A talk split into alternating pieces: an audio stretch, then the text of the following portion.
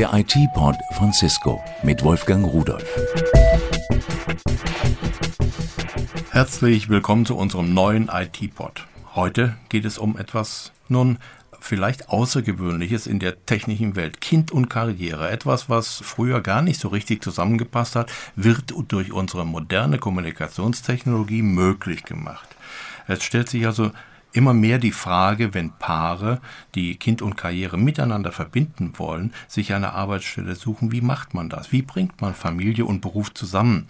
Diese Frage, so alt wie sie doch ist, findet mittlerweile eine Lösung. Viele Unternehmen bieten Arbeitsplätze an, wo man von zu Hause aus ebenso tätig werden kann wie im Unternehmen. Es gibt sogar Unternehmen, die haben kaum noch feste Arbeitsplätze, sondern da gibt es den Home-Arbeitsplatz als Standard oder beides.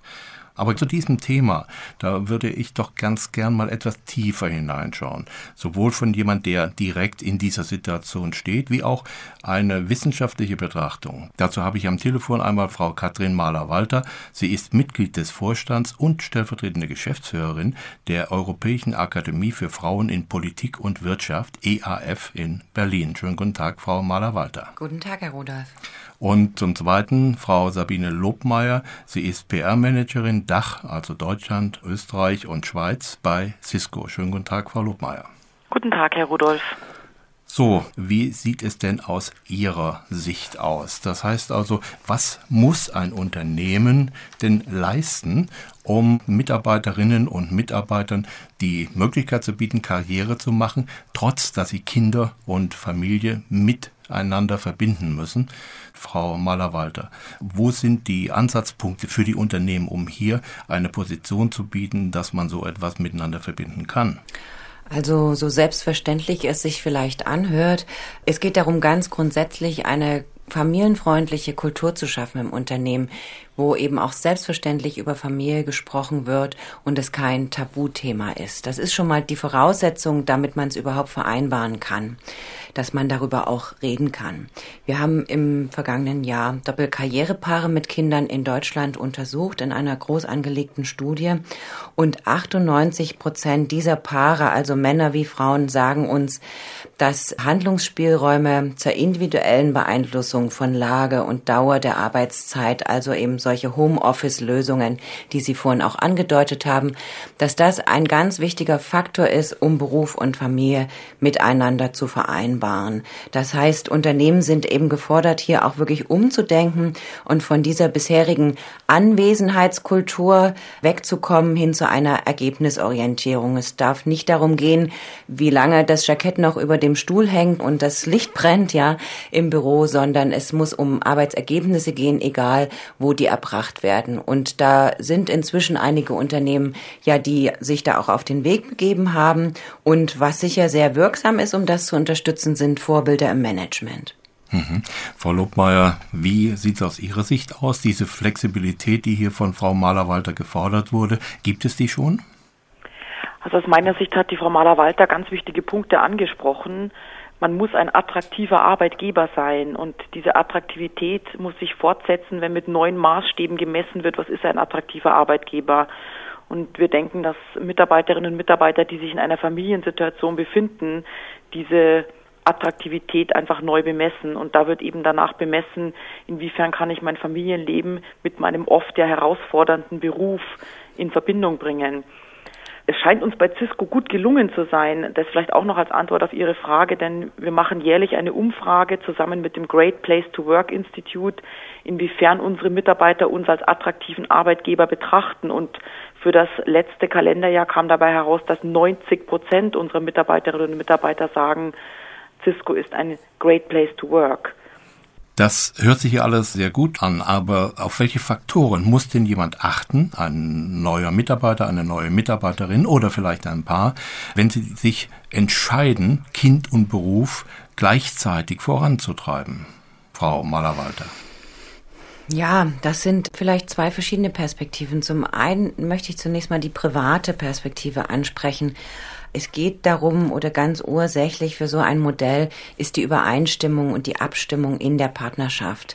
Das funktioniert nur, wenn man sich wirklich partnerschaftlich miteinander teilt in diese Aufgaben zwischen Beruf, Haushalt und Kinderbetreuung beziehungsweise eben Leben und Erleben mit den Kindern. Und hier ist es, soweit man in einer Partnerschaft lebt, das wirklich unbedingte Voraussetzung, dass man das miteinander auch wirklich stemmt. Und vielleicht noch ein ganz wichtiges Thema zum beruflichen Kontext.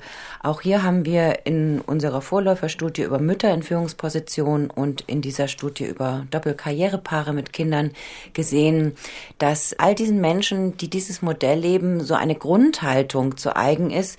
Eine Grundhaltung des Gebens und Nehmens haben wir das genannt. Also, dass man dem Unternehmen gegenüber durchaus die eigenen Interessen natürlich vertritt und sich dafür einsetzt, aber auch die Interessen des Unternehmens im Blick hat. Als Führungskraft sollte man das natürlich sowieso sehr und dass man eben versucht, da auch einen Ausgleich und Kompromisse herzustellen und dass man proaktiv eigene Modelle und Wege entwickelt, wie zum Beispiel eben mal eine Elternzeit auch überbrückbar ist im Unternehmen. Also da auch nicht zu warten, dass andere einem Lösungen anbieten, sondern selber proaktiv die Situation Situation zu gestalten. Frau Lubmeier, Sie haben vorhin gesagt, dass bei Cisco 90 Prozent der Arbeitnehmer zufrieden sind. Wenn wir das mal jetzt auf den Arbeitsalltag bei Cisco beziehen, wie sieht ein solcher Arbeitstag bei Ihnen aus? Wie arbeiten Sie von zu Hause in Ihrem Homeoffice? Wie bringen Sie die Balance zustande zwischen Work und Life, wie man es heute sagt? Können Sie uns da mal einen kleinen Einblick geben? Das mache ich gerne.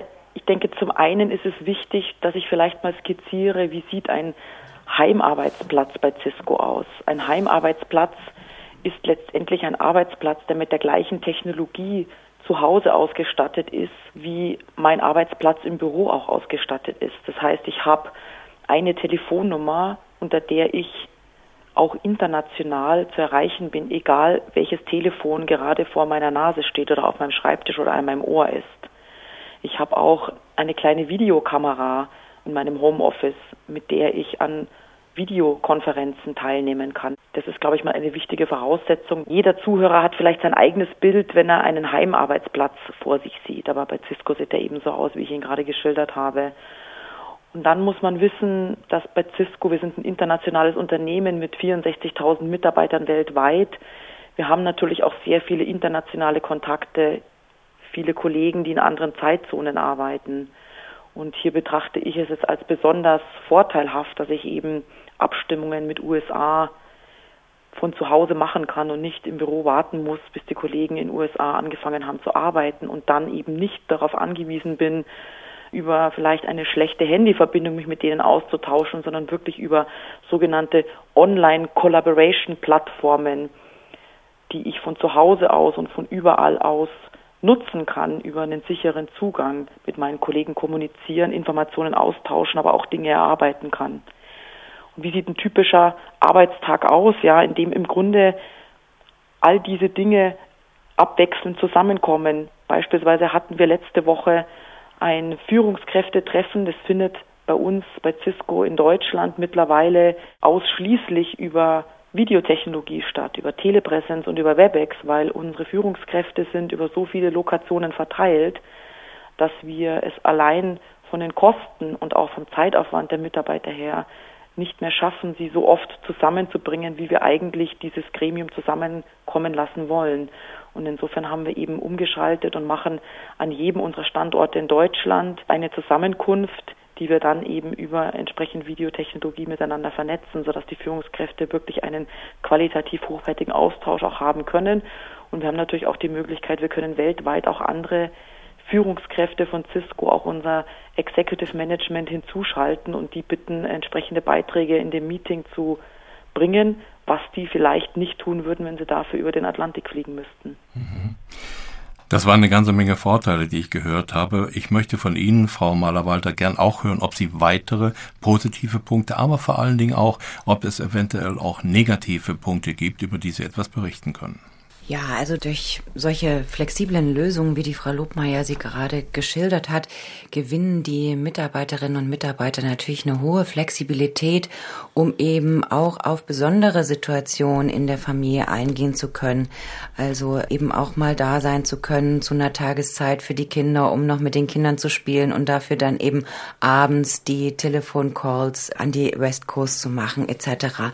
Also das ist etwas, was Familien und Zusammensein in Familien Familie häufig überhaupt erst ermöglicht, gerade unter der Woche.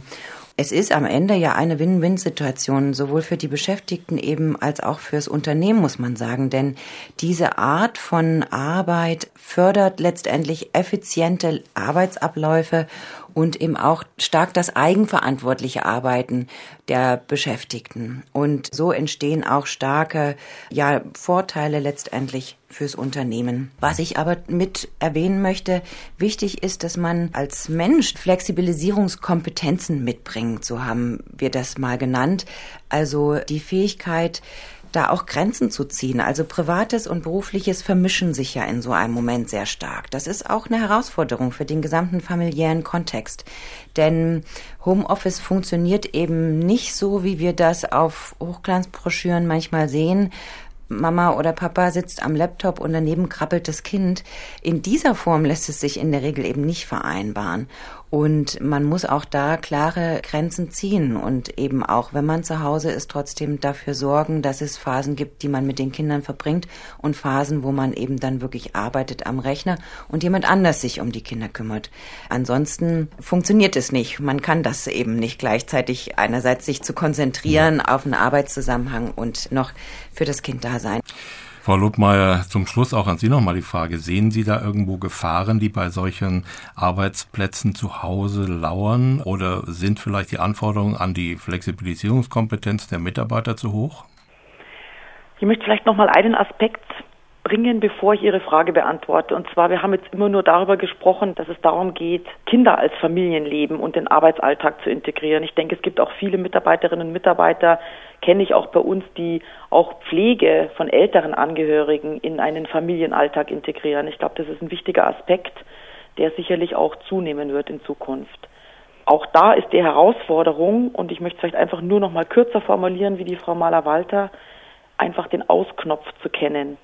Gut, den Ausknopf, den müssen wir auch kennen. Ich habe sehr viel Informationen von Ihnen bekommen und ich bin eigentlich sehr froh darüber, dass Gleichberechtigung als Begriff gar nicht mehr gefallen ist. Denn so selbstverständlich ist es heute, dass alle Menschen gleichberechtigt sind. Und es ist schön, dass viele Unternehmen dazu übergegangen sind, das zu fördern und gar nicht mehr zu schauen, ist es ein Mitarbeiter oder eine Mitarbeiterin. Und vor allen Dingen die Flexibilität, die dient uns allen. Die dient sowohl den Arbeitnehmern wie auch zu Hause unseren Familien mit Kindern und eventuell auch mit älteren Personen, die gepflegt werden müssen. Eine schöne neue Welt, muss ich sagen, die durch Technik möglich gemacht wurde.